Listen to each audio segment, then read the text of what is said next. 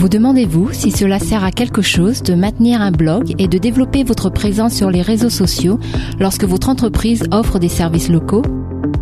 Dans l'épisode d'aujourd'hui, je discute avec un photographe qui non seulement nous fait découvrir sa passion pour la photo, mais il nous explique aussi comment son blog l'a aidé à décrocher ses premiers clients lorsqu'il a commencé à offrir ses services dans le monde de la photographie. Bonjour, je suis Thuy Femme et vous écoutez l'épisode numéro 5 d'Au fil du digital, un podcast qui part à la rencontre de femmes et d'hommes qui travaillent et se développent à l'ère du digital. Êtes-vous prêt pour une dose d'inspiration créative ainsi qu'une bonne motivation pour créer votre présence sur Internet? Alors allons-y David Ferrière est un photographe que j'ai rencontré il y a environ trois ans à Rennes.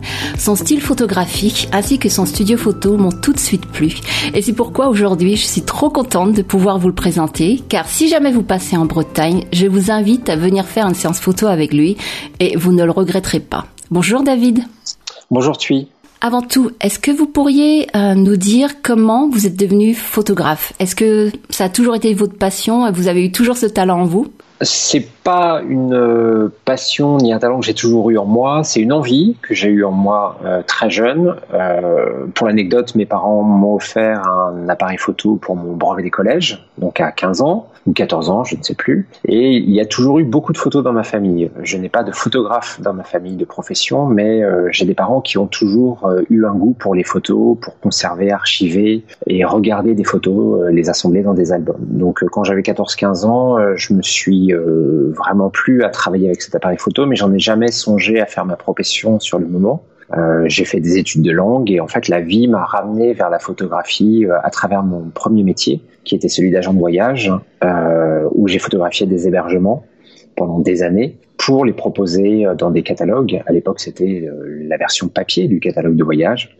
Et progressivement je suis revenu à la photo de famille en observant les gens autour de moi et en les photographiant.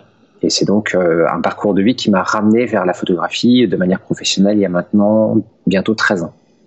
Est-ce qu'il y a eu un déclenchement qui vous a permis de vous dire je peux m'appeler photographe professionnel? Comment est-ce que vous avez tout d'un coup décidé de basculer en fait et devenir pro?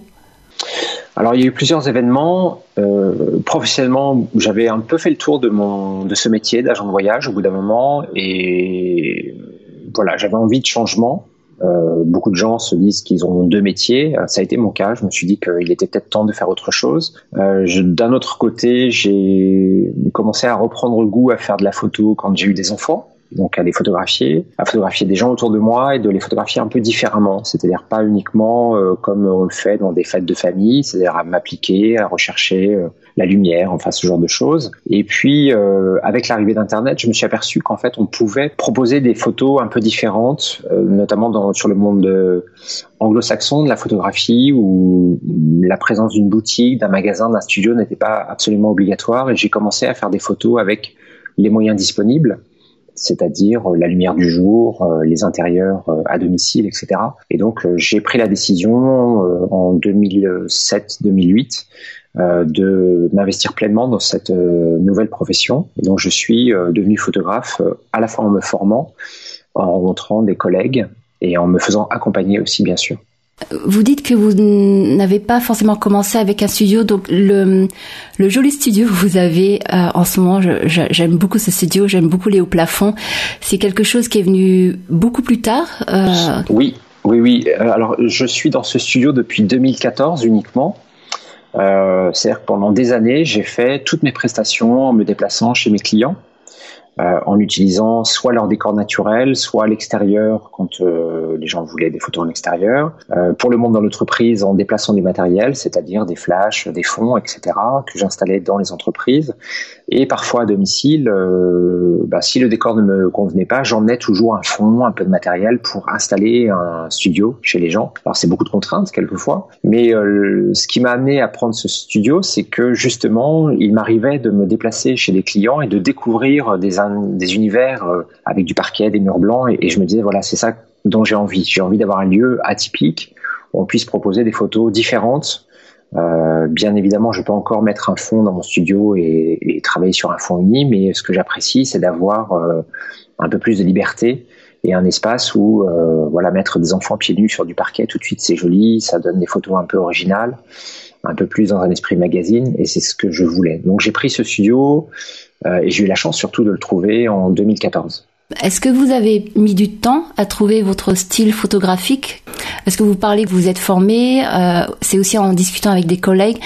Absolument. Comment, comment avez-vous trouvé en fait le style de lumière qui vous plaisait, le, votre style en fait? Alors je l'ai trouvé, il s'est euh, dans un premier temps un tout petit peu imposé à moi, dans la mesure où je n'avais pas de studio au début et en allant travailler à domicile chez les gens, je me suis euh, très vite aperçu que j'avais besoin de trouver des solutions. C'est-à-dire que je faisais avec la lumière disponible, donc quelquefois c'était simplement une fenêtre. Comme j'aime beaucoup la peinture, euh, que j'adore la peinture du 18e, euh, les Hollandais, les Italiens, évidemment le côté, euh, enfin le fait d'avoir une seule lumière disponible, qui est celle d'une fenêtre par exemple, c'est quelque chose qui m'intéresse beaucoup. Euh, ça donne un sens euh, de lecture aux, images et donc ça joue aussi sur la gestuelle, comment on place son modèle en fonction de ça. Et donc je voulais trouver un style assez pictural, assez épuré en même temps, euh, où la gestuelle, le contact d'un côté, j'aime beaucoup qu'il y ait du, du, du, contact entre les gens dans mes photos de famille. J'aime que les gens se touchent et du lien entre eux. J'aime pas du tout l'idée qu'on puisse euh, passer un bras entre chaque et que ça soit assez froid. Enfin voilà, ça c'est un peu mon côté peut-être un peu latin. et euh, quant au, au, rendu naturel, je pense que oui, c'est venu parce que j'aime les choses euh, assez sobres et authentiques. J'aime J'aime beaucoup la photographie en général. J'aime bien regarder les images de beaucoup de photographes. Je suis toujours impressionné, par des gens qui font beaucoup de retouches, qui font des choses assez spectaculaires, mais euh, je pense qu'il faut avoir euh, son style à soi ou son goût. Et bien que j'aime les choses très spectaculaires chez les autres, chez moi, euh, c'est pas du tout le cas. Je trouve qu'il faut que les photos soient intemporelles et qu'on puisse les regarder aujourd'hui comme dans 10 ans, 20 ans, 30 ans, et qu'on soit pas bluffé par le côté euh, retouche ou manipulation de l'image, mais uniquement par l'émotion qui peut se dégager d'une image. Quand je parcours en fait votre portfolio, vous travaillez aussi avec des sociétés. Euh, comment vous faites pour euh, que les gens soient à l'aise Parce que vous parlez du toucher. Euh, c'est vrai que dans une société pour laquelle j'ai travaillé, on a eu un photographe et je vous avoue que je n'étais pas du tout à l'aise. Il a vraiment dû trouver des blagues ou des choses pour me faire rire. Mais vous avez un, un petit truc pour que les gens puissent être vraiment à l'aise dans les sociétés, par exemple, parce que c'est un contexte différent que qu'être en famille. Le contexte est différent, mais l'approche est la même pour moi. C'est-à-dire que si en famille on recherche plutôt euh, la complicité, euh, l'unité, effectivement, ce, côté euh, contact, évidemment en entreprise c'est très différent. Qu'on fasse un portrait d'équipe ou un portrait individuel, la première chose à faire pour moi c'est de d'inverser les rôles. C'est-à-dire que quand euh, je photographie une équipe, par exemple, je mets l'équipe à ma place et moi je viens à la sienne. C'est-à-dire que je vais prendre euh, la gestuelle et je vais prendre la pose que je souhaite voir adoptée par chacun. En fait, si je suis capable de le montrer aux personnes, ils, sont capables de le faire. Si moi je peux le faire, ils peuvent le faire. Donc et en fait, en visualisant de ma place de photographe ce que ça donne, ils se rendent bien compte de ce, que c'est pas insurmontable dans un premier temps. Et évidemment, après, ça passe par euh, deux facteurs. Il y a le facteur temps, c'est-à-dire qu'on peut pas faire un joli portrait en, trois minutes. J'y crois pas. Enfin, moi, je suis euh, convaincu qu'il faut mettre les gens en confiance, que ça, ça passe par un certain temps d'adaptation. Donc, il faut leur faire travailler peut-être un profil de profil. Euh, comment je me tiens, comment je positionne mes mains, mes jambes, etc. Et puis euh, la deuxième chose, effectivement, ça passe par euh, le dialogue. C'est-à-dire que souvent dans les ce qui ressort à la fin d'une séance, c'est qu'un chef d'entreprise ou un collaborateur va me dire en fait votre métier, ça n'est pas que de la photo, c'est de la mise en situation. On met les gens en condition pour qu'ils se sentent bien, et donc euh, il suffit de dire aux gens, je suis pas votre photographe, mais je suis votre client, je suis votre interlocuteur, je suis un, je suis le, rendez-vous le plus sympa de la journée que vous ayez. Et les gens naturellement vont sourire et vont se sentir plus détendus que si on leur dit euh, allez euh, souriez, souriez, souriez, ça marche pas. Enfin, c'est comme un enfant. Si vous dites à un enfant euh, d'aller dans cette direction, il a peut-être envie d'aller dans autre chose et son esprit est pas préparé. Donc euh, c'est surtout une, je n'ai pas de ratio à vous donner en pourcentage, mais il faut mettre les gens à l'aise et en situation.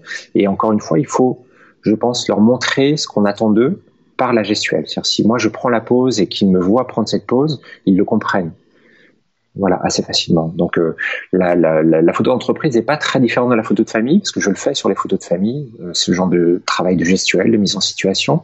Et souvent dans l'entreprise, ce qui fonctionne beaucoup plus, c'est que les gens viennent avec une appréhension En photo de famille, vous avez envie de faire cette photo, vous avez, vous avez envie de donner du temps pour avoir des souvenirs. L'entreprise, euh, un collaborateur sur deux ou trois va dire, euh, ben moi je viens, mais j'ai pas trop envie. On m'a un peu oui. invité, invité à venir sur le trombinoscope. Et donc, euh, je, je suis pas très très partant au départ. Et si chacun repart avec l'idée qu'il a passé un bon moment, il va communiquer ça à son collègue, le prochain dans la file d'attente, et le prochain va dire ah bon finalement alors c'est sympa, il est sympa le photographe, et c'est du temps de gagner pour vous aussi, voilà. Puis c'est bien, ça doit. Après, ça peut aider aussi pour le bouche à oreille.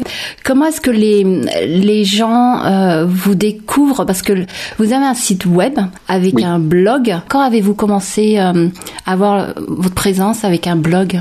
Alors le site euh, et le blog, puisqu'en fait tout est lié. Euh, à une époque, on avait des, des, sites et des blogs, et moi j'ai toujours voulu euh, faire la même chose sur le même espace. Donc euh, ça, en fait, ça a été incontournable dès le départ. N'ayant pas de studio, euh, quand j'ai commencé mon activité, il me fallait pas de studio, pas de vitrine, pas de visibilité. Il me fallait impérativement montrer mon travail. Et le seul moyen que j'avais, c'était de créer un site web. Donc j'ai démarré très tôt, euh, dans les premières semaines de mon activité, avec les quelques photos dont je disposais. Et j'ai eu euh, la chance de faire assez vite du portrait, euh, assez vite du mariage, parce que voilà, on a des relations, on parle le bouche à oreille, donc vous avez mentionné l'existence. Là, c'est un, un, facteur super important. Et j'avais assez peu de matière, mais je choisissais assez bien mes photos pour montrer des choses variées. Et le site a tout de suite bien fonctionné. Euh, j'ai décroché la première année un premier mariage, alors que euh, dans un premier temps, vous travaillez souvent avec les amis des amis. Euh, vous avez toujours euh, le premier cercle, hein, ce qu'on appelle le premier cercle, c'est la famille, les cousins, euh, les oncles et tantes, les collègues, les voisins, etc.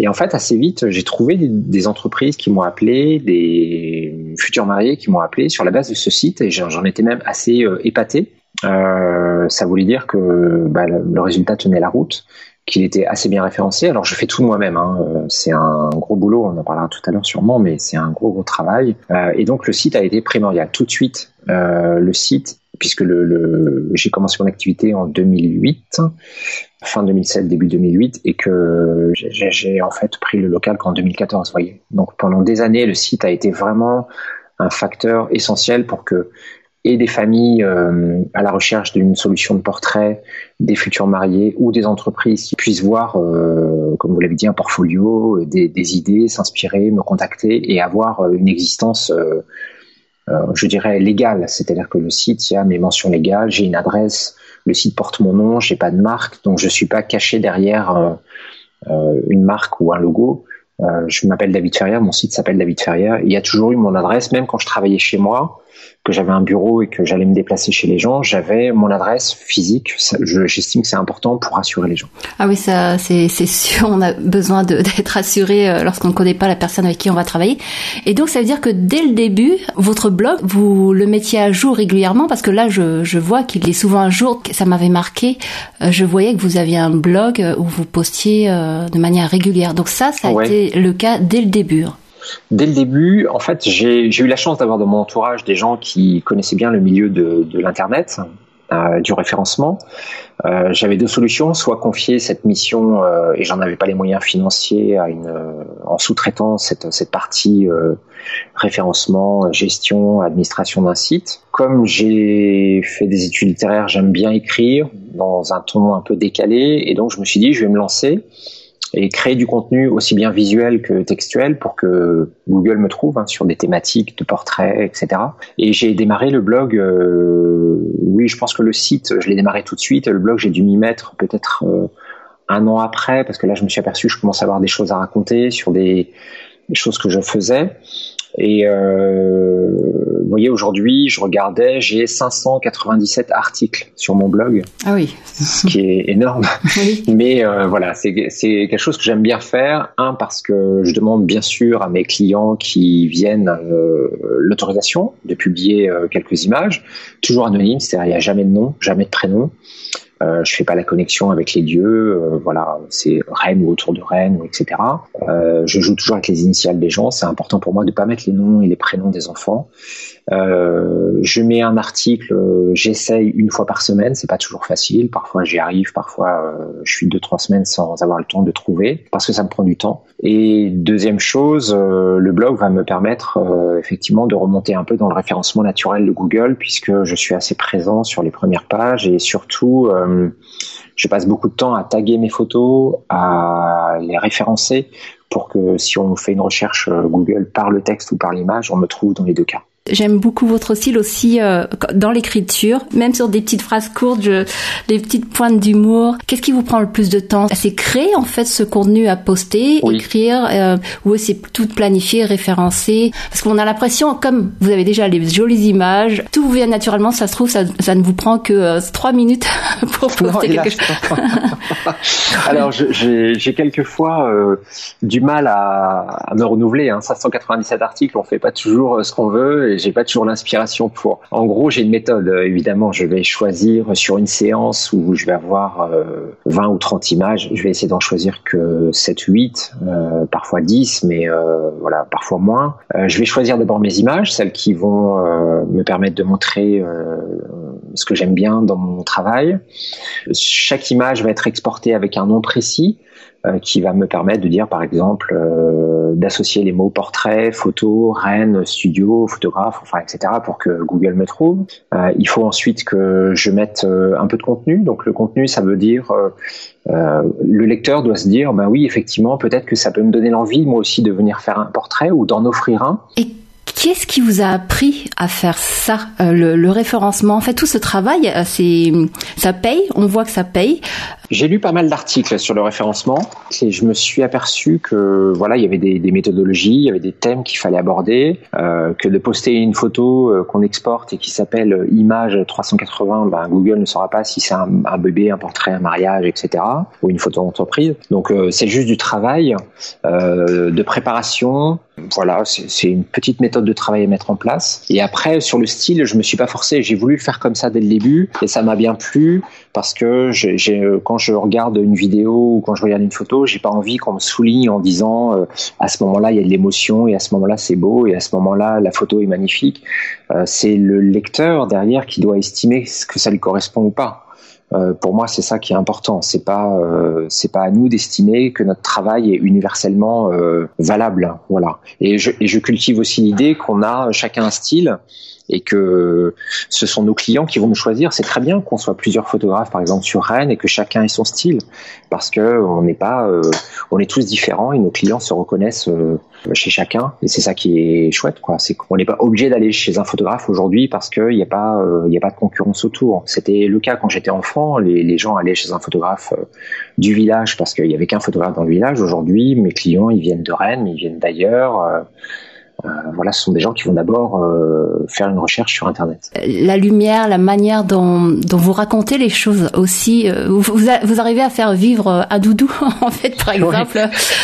Alors le doudou en général c'est un, élément de contournement. Quand j'ai un jeune enfant qui vient au studio et qu'il est euh, un peu réticent au début, hein, euh, un enfant qui a 15 mois, 2 ans, il n'est pas très, euh, il ne connaît pas, il sait pas, ils ont aller chez un photographe faire des photos, faudra être sage. Alors il arrive, il est déjà un peu terrorisé, il sait pas s'il est chez le médecin, il ne comprend pas forcément ce qu'on va faire. Et le fait de photographier son doudou, il se rend compte que bah, il se passe rien. Son doudou il est beau, voilà, il est pris en photo, et puis ça fait pas mal quoi. Et, et donc c'est souvent c'est une approche, première approche que je peux je peux faire avec les enfants et c'est devenu un, un, petit gimmick comme ça sur mon blog où euh, de temps en temps là j'ai pas le temps de faire un article complet donc je vais juste poster un doudou ou une ambiance un peu différente. Voilà.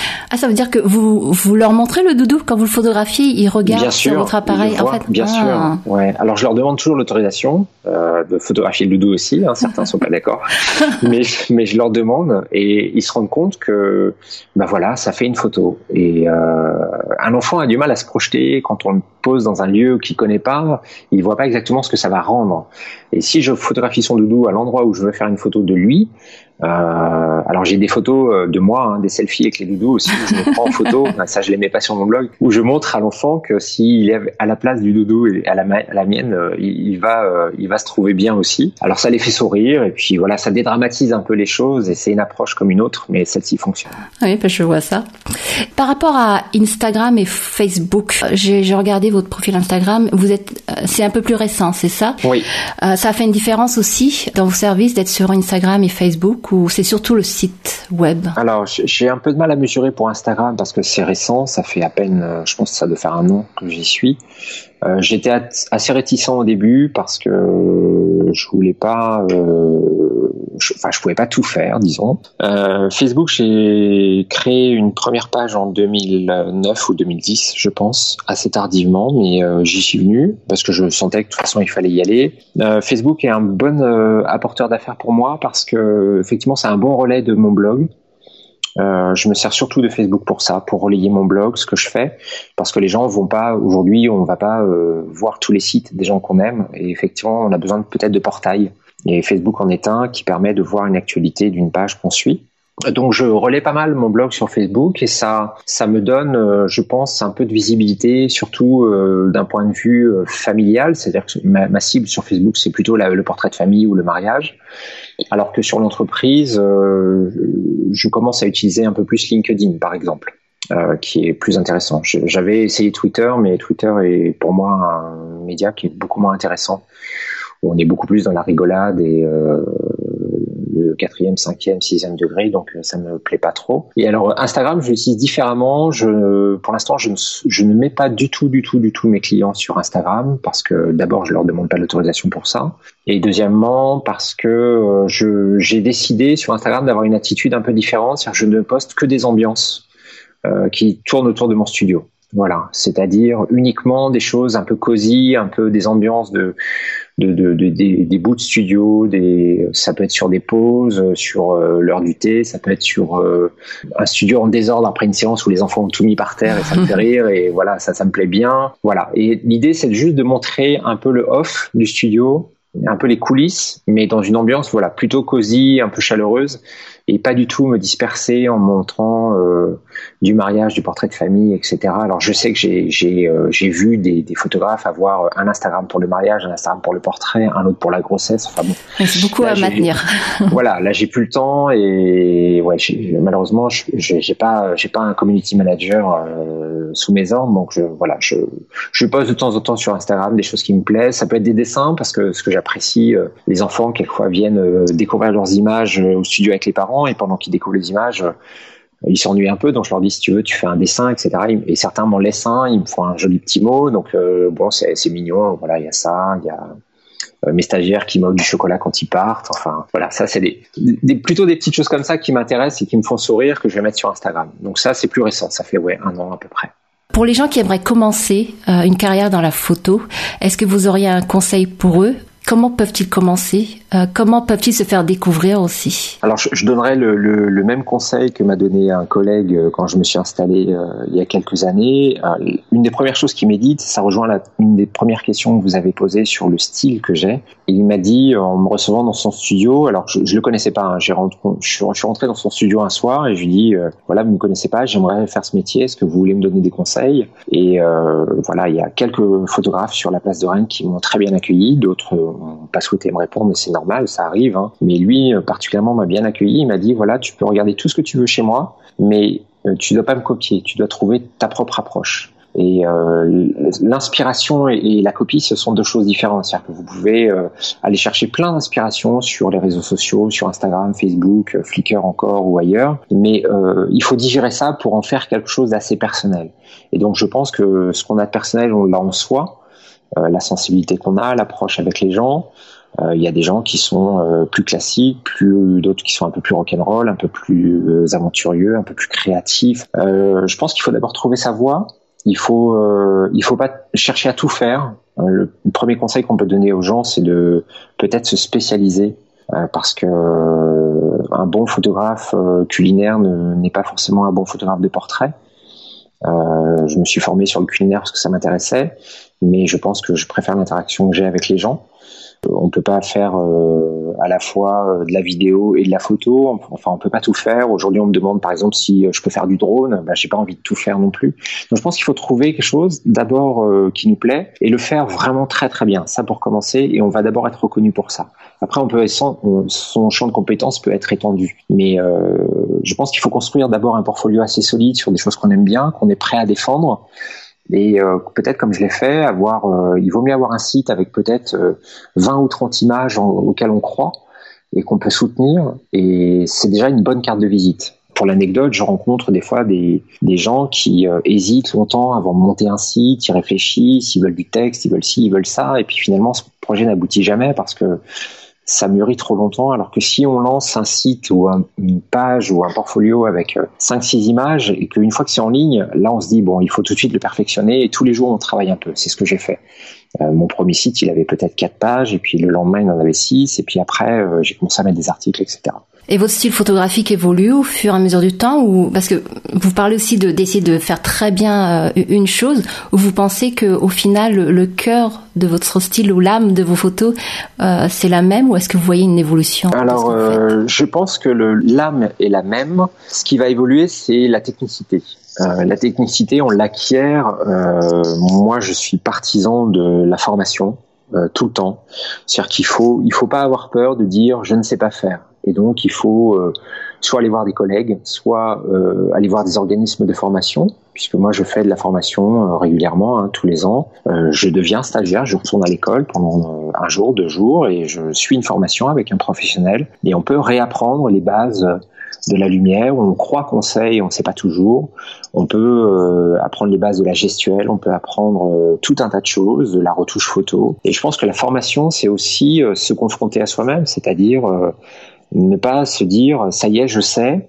Euh, et puis euh, mon style ne va pas évoluer pendant dix ans. Ça, c'est ce qui a un peu euh, marqué des générations de clients qui viennent me voir en disant ben voilà, nous on avait un photographe dans notre village, il faisait des photos et puis il a fait les mêmes photos toute sa carrière, quoi, sans jamais se remettre en question. Et aujourd'hui, je pense que euh, cette approche-là, elle est un peu obsolète parce que nos clients vont plus vite que nous. En fait, ils sont eux-mêmes tout le temps en recherche sur les réseaux sociaux. Ils viennent avec des envies, des idées, des suggestions. Et donc, nous, on doit être capable de répondre à cette demande.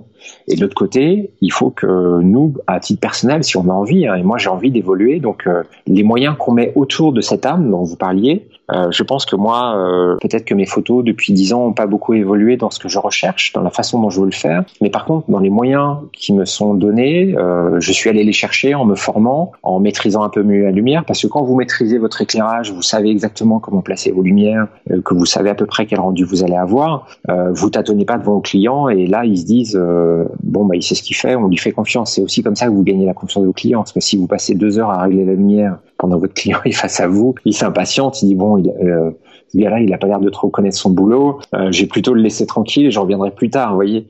Donc ça, ça c'est important. Si euh, vous arrivez chez des gens en portrait à domicile, que vous vous repérez très vite les lieux où on va pouvoir faire les photos, euh, qui sont pas forcément les lieux où les gens avaient envie de faire des photos, où ça m'est arrivé par exemple des fois de déplacer complètement des pièces, des salons, parce que les gens voulaient faire une photo à un endroit, mais il n'y a pas de lumière, ou c'est pas beau derrière, ou ça me convient pas. Et des fois, j'ai changé complètement l'aménagement de la, de la maison, euh, de la salle à manger, juste pour faire une photo. Et en fait, euh, les gens me laissent complètement carte blanche, et ça c'est génial parce qu'ils se disent euh, bon, bah il sait ce qu'il fait, quoi. Et, ils ont leur cuisine refaite, l'aménagement de leur.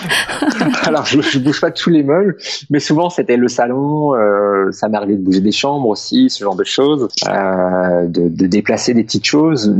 Parfois parfois de quelques centimètres, parfois de plusieurs mètres, pour arriver à trouver l'équation lumière, gestuelle, disposition des gens. Euh, et en entreprise, c'est pareil. Quelquefois, j'arrive dans des entreprises et il faut faire un grand ménage euh, sur les bureaux parce que euh, l'arrière-plan ne va pas du tout. Quoi. Si vous avez vos manteaux sur les chaises, une vieille affiche qui date d'il y a 10 ans sur le mur derrière dans votre bureau, voilà. Des fois, il y a des petites choses que les gens ne voient plus. Et euh, ça fait partie des détails qui font que euh, les gens peuvent vous trouver perfectionniste ou euh, professionnel tout simplement. Et cette phrase du chaque détail compte, elle, revient souvent dans la bouche de mes clients, mais j'espère que c'est justifié. Et enfin, pour terminer, quel est le meilleur moyen pour vous contacter? Est-ce que c'est sur les réseaux sociaux ou sur votre site web? Alors, moi, j'apprécie toujours le premier contact par téléphone ou par mail. Euh, souvent, cette première prise de contact, c'est de m'expliquer le projet. On souhaite offrir un portrait euh, à des amis qui viennent d'avoir un bébé, à nos parents parce que euh, on fait une réunion de famille, etc., etc. Ou tout simplement on va se marier et donc on aimerait découvrir votre travail, etc. Et ça, c'est toujours un premier contact assez facile, téléphone ou mail. C'était Au fil du digital, épisode numéro 5 avec David Ferrière. Je vous invite à aller sur son site web et sur ses profils Facebook et Instagram pour découvrir son univers. Cette interview était riche en informations si vous vous demandiez comment étendre votre présence sur le web et aussi comment trouver votre différenciation par rapport à ce qui existe dans votre industrie. Vous n'avez pas besoin d'attendre des mois avant de créer un site parfait ou de vous sentir prêt à lancer votre projet. Commencez simplement avec les informations essentielles pour montrer votre savoir-faire et expliquer à vos potentiels clients comment vous pouvez les aider. Les conseils de David sur comment trouver votre propre style me rappellent un livre sur la créativité. Le livre est Voler comme un artiste d'Austin Kleon. Si vous êtes bloqué parce que vous souhaitez trouver une idée complètement originale, ce livre vous aidera à approfondir votre propre style en vous inspirant de ce que d'autres font. Ce que vous pouvez aussi retirer de cette interview avec David, c'est qu'il ne faut pas avoir peur de la concurrence car au contraire, il y a de la place pour tout le monde. Exprimez-vous au travers de votre blog et de votre site web pour aider votre audience à vous choisir si votre travail correspond à ce que les gens recherchent. J'espère que cet épisode vous inspirera à montrer votre expertise. C'est en allant au devant de votre audience que vous trouverez de nouveaux contacts et de nouveaux clients. Et en parlant de contacts, n'hésitez pas à aller sur mon site au fildudigital.com pour retrouver les infos pour contacter David. Et n'oubliez pas de vous abonner à ce podcast sur Apple Podcast afin d'être notifié lorsqu'un nouvel épisode est disponible. Et jusqu'à la prochaine fois, je vous dis à bientôt.